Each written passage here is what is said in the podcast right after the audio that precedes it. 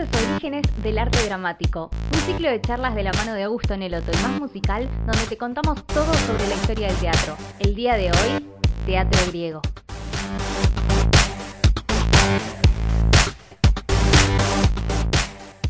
Buenas tardes a todos. Hoy estamos de nuevo con Augusto Neloto, desde España directo.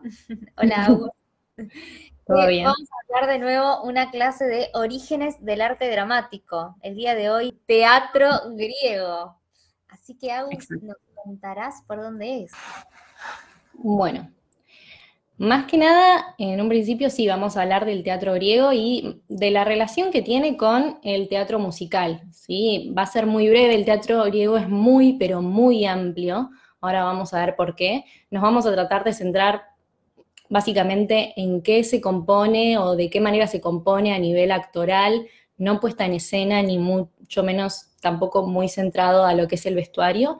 Y claramente después, en todo caso, debatiremos al final con Andy o daremos mi opinión de eh, cómo lo relaciona el teatro musical o no, para que surjan debates, pero de nuevo, como hicimos en realismo, no hay verdades absolutas. Eh, Así que, como les dije, es una opinión sobre lo poquito, lo poquito que vamos a analizar del teatro griego. ¿Sí? Bien. Es importante entender en un principio, como todo, dónde surge. ¿Sí? El teatro griego comenzó en el siglo VI a.C., en Atenas, ¿sí? en Grecia, y fue pionero de representaciones teatrales que tiene que ver con convocatoria masiva. Si ven en la diapositiva que eh, se está ahí proyectando, pueden ver que el escenario era muy particular y con eso nos referimos a masivo de que era muy grande. Y es a este teatro griego que lo vamos a tomar como un punto de partida a eh, las siguientes tradiciones o corrientes teatrales. El teatro griego de esta manera, diciendo que fue pionero de representaciones de convocatoria masiva, también influenció a otros países y a otros tipos de teatro, como puede ser el teatro romano o también el teatro inglés, ¿sí? Lo vamos a tomar como un punto de partida. Em, el teatro griego, nuevamente, surge en honor a el dios Dionisio, el dios de eh, la fiesta y el vino, ¿sí? Esto tenía un mensaje, em, digamos, vinculado a ceremonias religiosas para este dios y se realizaban distintos tipos de rituales que consistían en lo que sería, por ejemplo, sacrificios de animales como cabras, eh, canciones se involucraban también, em, danzas con máscaras, ¿sí? Algunas obras importantes pueden ser, eh, como las que aparecen ahí, Antígona, Edipo Rey, ambas de Sófocles, por nombrar algunos de los autores eh, teatrales más conocidos, ¿sí? Retomando a de qué trataba y quiénes los representaban y empezando bien a hacer foco. El teatro griego se inspiraba en episodios de la mitología griega, Mitología griega nos referimos a dioses y héroes que formaban parte de, en este caso, lo que sería la religión griega. ¿sí? En un principio, también es importante destacar, por lo que vamos a hablar un poquito más adelante, es que em, solamente había un solo actor, y era este actor que representaba varios personajes. ¿sí? De hecho, también aparecían... Em, en este vestuario algo llamado coturnos, que eran como unas suelas muy grandes de madera que elevaban al actor y de esta manera se representaba tal vez a los dioses, ¿sí? Con estos coturnos. Y era muy importante también el uso de las máscaras, ¿sí? Las máscaras representaban y ayudaban también al espectador a ver distintas personas o distintos personajes, ¿sí? Como dije, el teatro griego es muy amplio, si ustedes luego tienen ganas de interesarse más y de conocer más sobre el teatro griego, ellos se caracterizaban mucho por el escenario que vimos en la diapositiva anterior, en la foto, que tenía una acústica muy particular, también en los efectos especiales, sí, que ellos generaban con las luces, con la iluminación, eh, para mostrar en escena, ¿sí? hablando de que era algo muy antiguo, es muy interesante, si lo quieren ver e investigar, los invito a buscarlo por internet, ¿sí? Continuando con esto, la utilización en la actuación, ¿sí? Para volver un poquito al actor, era, como dije, la máscara con un rasgo exagerado. ¿Por qué era importante la máscara en el teatro griego? Era importante y tenía un, eh, era considerado un componente primordial en estos rituales de origen religioso. La pregunta es por qué era tan importante y por qué de hecho en realidad la máscara también fue tomada luego en otras tradiciones teatrales. Sencillamente porque en el teatro griego decían, vamos a crear una imagen sobre cómo es este supuesto dios o héroe. Y ellos lo que querían era que se cree esa imagen y no que después el griego que iba caminando diga Edipo y vea a Juan que era su vecino. No, ellos querían que con la máscara se identifique, se empiece a crear una imagen de cómo era ese dios o ese héroe, ya sea Edipo, Edipo, Zeus, Antígona, cualquier personaje. Esto, en mi opinión, tiene que ver también un poco con una idea, ¿no? De mantener esas creencias, de mantener lo místico o la magia o la religión de lo que se veía. ¿sí? De, de hecho, si damos un ejemplo, por ejemplo, em, muchos en lo que es la religión católica tienen una idea tal vez de cómo es Jesús o cómo es Dios, y hay pinturas y hay estampitas, entonces nosotros creamos una imagen de eso y no estuvimos, en ese entonces ni existían las cámaras de fotos, ¿sí? Em, es decir, esto mismo sostenía el teatro griego, crear una imagen, una asociación única. Y algo que lo podemos relacionar también con el realismo, aunque claro, el realismo es posterior al teatro griego, es esta idea de que ni bien se ponía la máscara, el actor perdía su identidad y pasaba a ser enteramente el personaje. ¿Sí? Claro que esto de acá no estaba profesionalizado y que acá era mucho más superficial la actuación, pero era eso también lo que se buscaba o el fin que tenía la máscara. ¿Sí? Bien, Posterior a esto, con el correr del tiempo, eh, se fueron agregando otros actores y cada vez en vez de representar un solo actor, todos los personajes se iba dividiendo y no tenían que hacer tantos personajes. Pero algo que sí siempre estuvo en el coro griego o al poco tiempo, en el teatro griego o al poco tiempo es el coro griego. El coro griego básicamente eran un grupo de personas, ¿sí? Que lo que hacían era tener un papel muy importante en las obras y en, eh, por ejemplo, en la tragedia griega. ¿Cuál era el fin del, codo, del coro? Crear una atmósfera, por ejemplo, la tragedia trágica, ¿sí? antes o posterior a un suceso importante. ¿Qué quiere decir con crear una atmósfera? Acentuar o potenciar lo que estamos por ver o aquella unidad de acción o aquel objetivo que tiene eh, esa escena o esa eh, obra en particular que quiere mostrar. ¿Sí?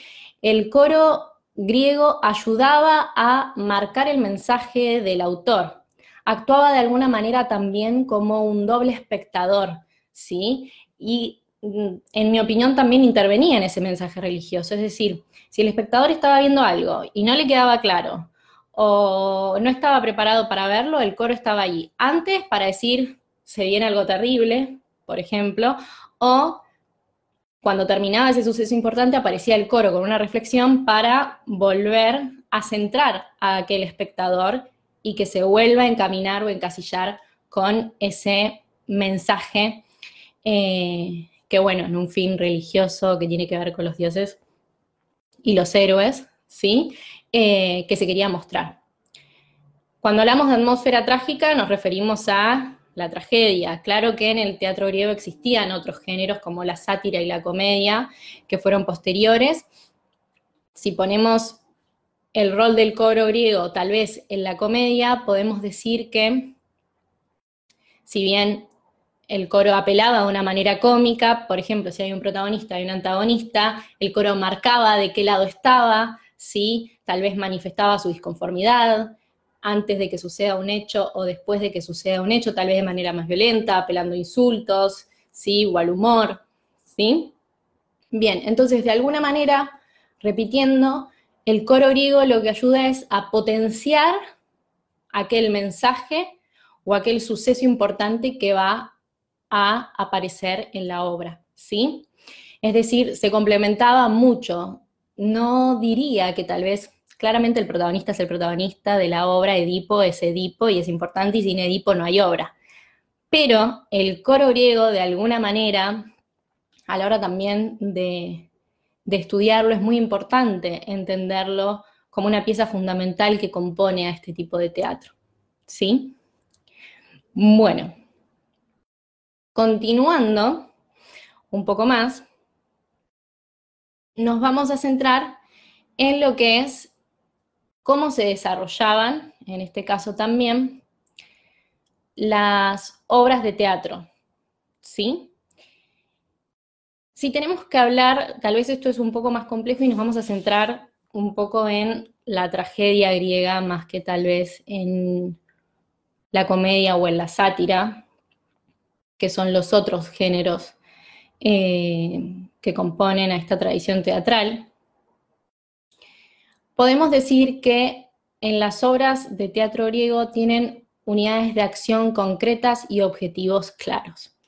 Es decir, si nosotros tomamos un texto porque vamos a actuar Edipo Rey, hay un análisis muy claro de a dónde va a llegar la tragedia. De hecho, hay em, una idea de em, que tiene un fin, un objetivo para tal cosa. Eso va a quedar claro, ¿sí? Muy importante es que al seguir una unidad de acción concreta también sigue un orden muy lógico las obras de teatro griego. Hay un inicio, un nudo y un desenlace. Punto. Es lo más básico, lo que aprendemos también todos en el colegio.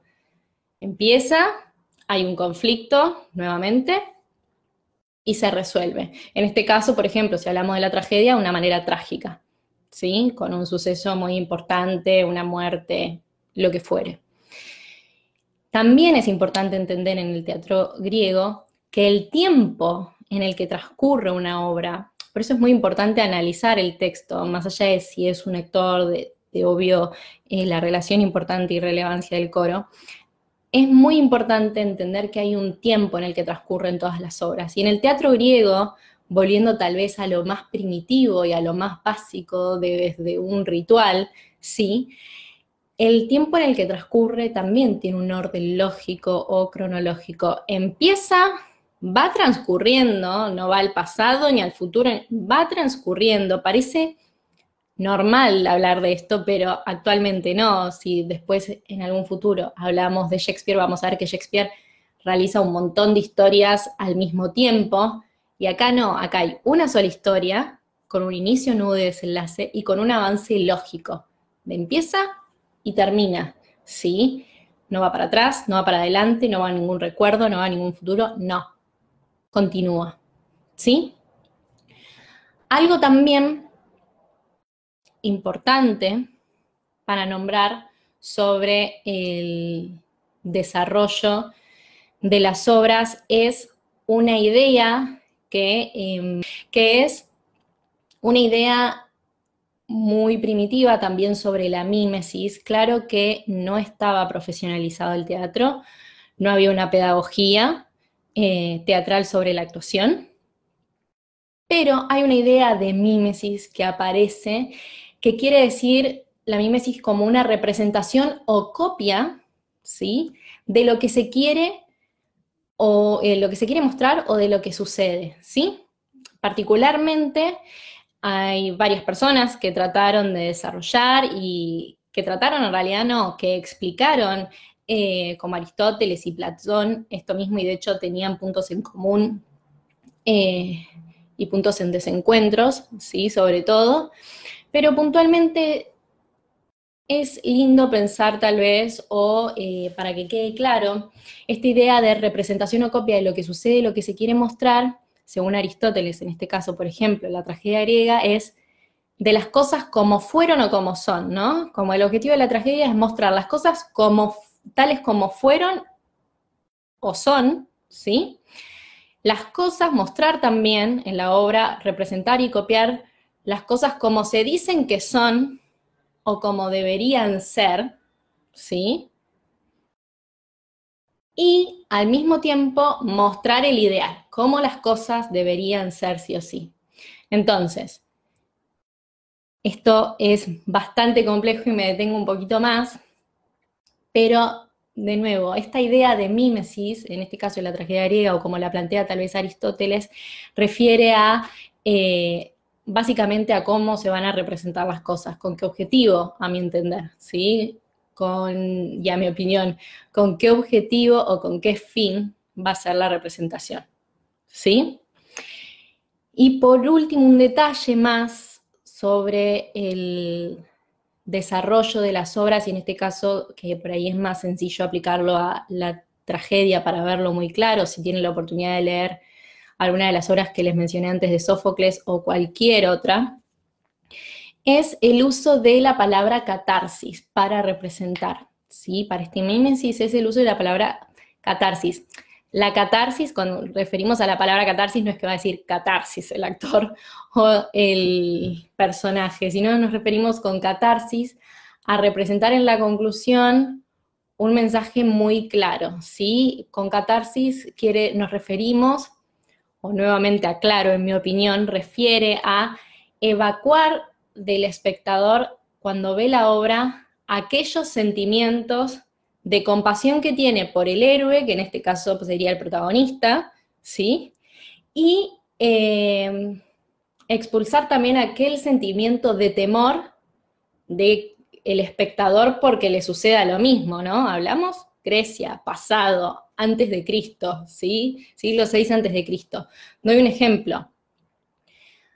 Eh, Antígona, en este caso, tiene un sentimiento de compasión a través de eh, enterrar al hermano que le habían dicho que no lo podía enterrar luego de que murió, eh, y, a otro, al otro hermano sí, entonces ella la invade un sentimiento de, de amor, tal vez, y uno, si bien sabe que eso que hizo estaba mal y era lo que se le había prohibido ¿sí? que haga, ella lo hace igual. Entonces uno, si bien es desobediente, tal vez siente compasión por ese personaje. Y al mismo tiempo, para no hacer spoiler, no termina bien esta tragedia griega. Entonces, está, el espectador está entre compasión y entre, por así decirlo, temor de, uy, soy desobediente, termino mal como ella. Bueno, no, esta catarsis que se llama es sacar todos esos sentimientos, quedar en un lugar objetivo y poder eh, hacer una conclusión o llegar al mensaje religioso. ¿Sí? Bien. Eh, si tienen alguna duda, después lo escriben acá como comentario del video para que lo podamos eh, ver. Pero es bastante complejo en general el teatro griego y muy amplio para el tiempo que tal vez eh, vamos nombrando o hablando aquí por Facebook, pero es muy interesante de que cada uno pueda hacer su análisis sobre esto. Ahora bien, entonces, nosotros lo que tenemos son para pensar en, está, hay un protagonista compuesto por un actor, en este caso principal, después se agregaron más, el coro griego como algo principal, como dije, un escenario muy grande, con una puesta en escena muy grande, más allá de que no nos metimos como algo superficial, ¿sí? Y esta idea de mímesis, de querer representar, según las frases que le nombré antes, pero copiar o representar aquello que eh, se tiene como fin de la obra, como mensaje. Si yo pienso en estas cuatro cosas que hablamos, empiezo a cuestionarme, ¿sí? O lo empiezo a relacionar con el teatro musical, si es similar o no. Y a mí la primera pregunta que me surge, hablando de todo esto sobre el teatro griego y viendo cómo es el teatro musical, es, ¿de alguna manera el teatro musical vuelve a lo primitivo del teatro griego? Porque hay un protagonista y un antagonista, porque de alguna manera en el teatro musical aparece el ensamble y el ensamble también ayuda a eh, avanzar en la acción, o por lo menos en mi idea o en mi ideal del teatro musical, la música y el, canto y la danza ayudan a avanzar la acción. Entonces, también sucedía esto, había un ensamble o un coro griego y también teniendo en cuenta que surge a partir del dios Dionisio, dios del vino y de la fiesta, empieza a ser similar, ¿no? Y digo, qué interesante es pensarlo tal vez al teatro musical como una modernización del teatro griego. Em, y también, aparte del ensamble, ¿no? De pensarlo como esto, como también potenciar. Tal vez en el teatro musical el ensamble no actúa como doble espectador o de manera directa con el público, como, como sí lo hace el teatro griego, pero al intervenir de fondo o eh, a través de la danza o del coro que hacen al protagonista, de alguna manera avanza la acción e interviene en el espectador y tal vez ayuda al espectador a introducirse más en el mensaje o en la emoción o estimular más al espectador que está viendo a ese protagonista haciendo algo, ¿sí? En las comedias musicales. Y si bien tal vez esto no tiene, es lo que menos relación tiene, pero hay algo de la mímesis de copiar y de representar algo que ya existe, ¿no? Em, el teatro musical y las obras de teatro más galardonadas eh, o más famosas, El fantasma de la ópera, eh, A Chorus Line, por ejemplo, como para nombrar dos diferentes, ya existen, ya se hicieron millones de veces en distintos países del mundo y de alguna manera tienen una mímesis entre ellas, porque si ustedes van a ver a Chorus Line en em, un teatro, como por ejemplo ahora en España que se está haciendo, van a ver que es la misma. es una copia de la copia de la obra, ¿sí?